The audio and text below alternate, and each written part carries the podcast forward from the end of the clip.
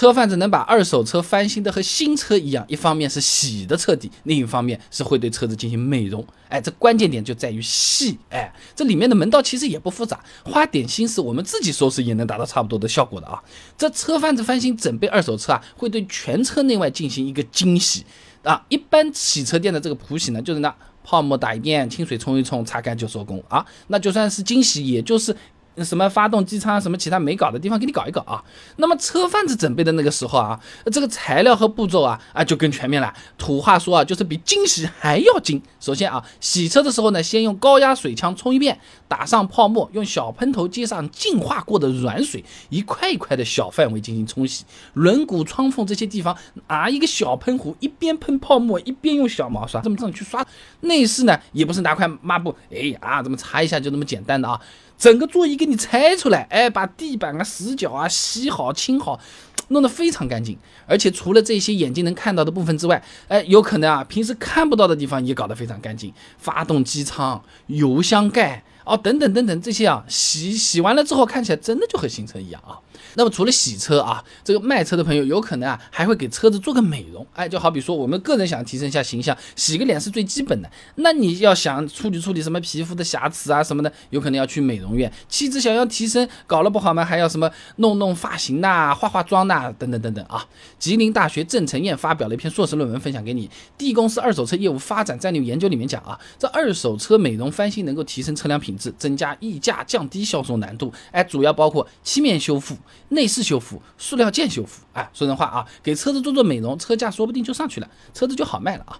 那比如说车子内饰的这种什么小划痕、小凹坑、座椅的老化破损、车漆镀铬件、大灯罩发黄失光等等等等，那。对于车主来说，反正就是照开，呃，无所谓嘛，也不耽误什么事情，哎，我就开着嘛，就开着了，会动就好了。或者说我差不多了，总归要卖掉了，我管他那么多。但是对于买车的朋友来说，那就是会介意的嘛，呃，看起来这车新和旧感觉都不一样了。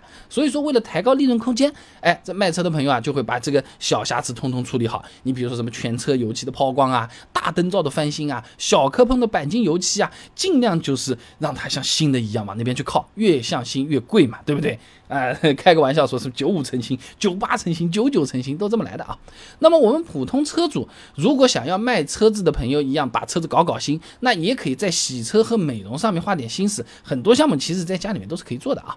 那想让这个车子看起来新一点，首先要除掉车漆表面的顽固物质啊。张放在期刊《汽车使用技术》上面发表了一篇论文，《汽车车漆保养方法研究》上面讲到啊，这环境中的有机物附着在车漆上会引起化学反应，破坏漆面的光泽和平整性。那常见的油泥、塑胶、鸟屎就粘在这个车子上面了嘛？哎，时间一长，水冲不掉了啊。那想要省力的话呢，可以用去污力强、泡沫丰富的专业洗车液，配合柔软细腻的这种纤维擦车巾，你把它搞掉。材料价格不是很贵，我家也有的卖，有兴趣可以去看看啊。那么要注意的是，家里的洗衣液、洗洁精它不能随意替代洗车剂的啊。你专业的洗车剂啊，pH 值是中性或者略微偏酸的。哎，但是洗衣液这类这种日用的洗涤剂啊，它是有标准的。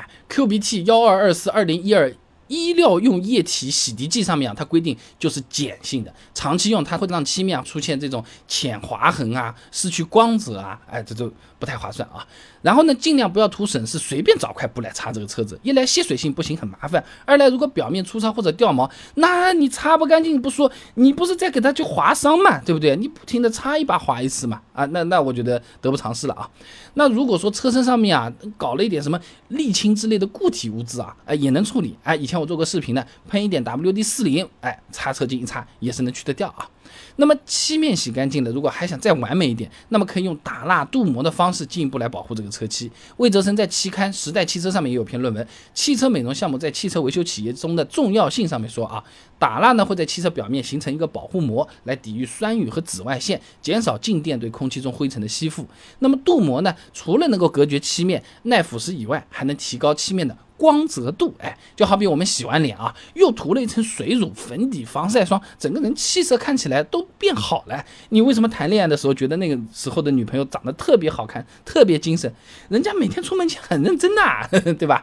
那很多车蜡里面啊，它是会有一个叫做聚四氟乙烯的这一个东西的，它和不粘锅的涂层成分是一样的，哎，它能让车子的漆面啊具有更好的抗污疏水性能，下雨天也不用担心车子脏得太快。材料自己买，两百克的车蜡一罐也就是几十块钱，用个二十次左右啊，摊下来的话，一次成本也就几块钱。主要的代价是自己比较累，其他我觉得还好了，不贵了啊。那么收拾完外面，内饰也是可以自己动手的。那一般的内饰脏的东西呢，泡沫清洗剂配合这种洗车毛巾或者海绵一块搞定了。那边边角角的缝隙里面脏东西呢，我们就可以和卖车的朋友们一样，用小毛刷来清理。哎，图省事的呢，也可以买个专门的清洁软胶，放在要清理的地方，你按在那边拉回来，哎，就直接粘掉了，就和清洁键盘的东西差不多的啊。那么想要处理仪表台、门板等等这些塑料件上面的小划痕呢，是可以打表板蜡的，它是有一定的修复作用的啊。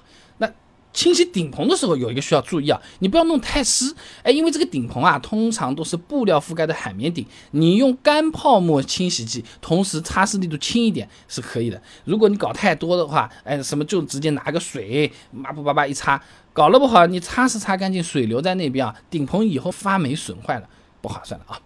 那么车子里里外外搞干净啦。有的朋友说发动机有点脏，一打开不就就露馅了吗？想要清洗一下的话，我自己来要怎么来？呃，人家都拿个高压水龙头哗冲发动机，这个东西要不要紧？会不会把水都灌进去的？那还有嘞，加油站洗车送的这种洗车券，哎，都是那种全自动的洗车机嘛，哇进去哇出来的那种，哎，总有点担心会不会把这个车漆给洗坏了。想想好像也会啊，那么多人用同一个毛刷，但是大家都觉得会，为什么大家还都会去洗呢？这个到底是为什么呢？啊，旧车它可以打蜡翻新，那么刚提没多久的新车，打蜡要不要打呢？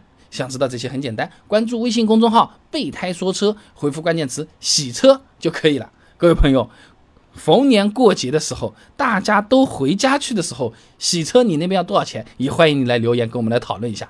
备胎说车，等你来玩哦。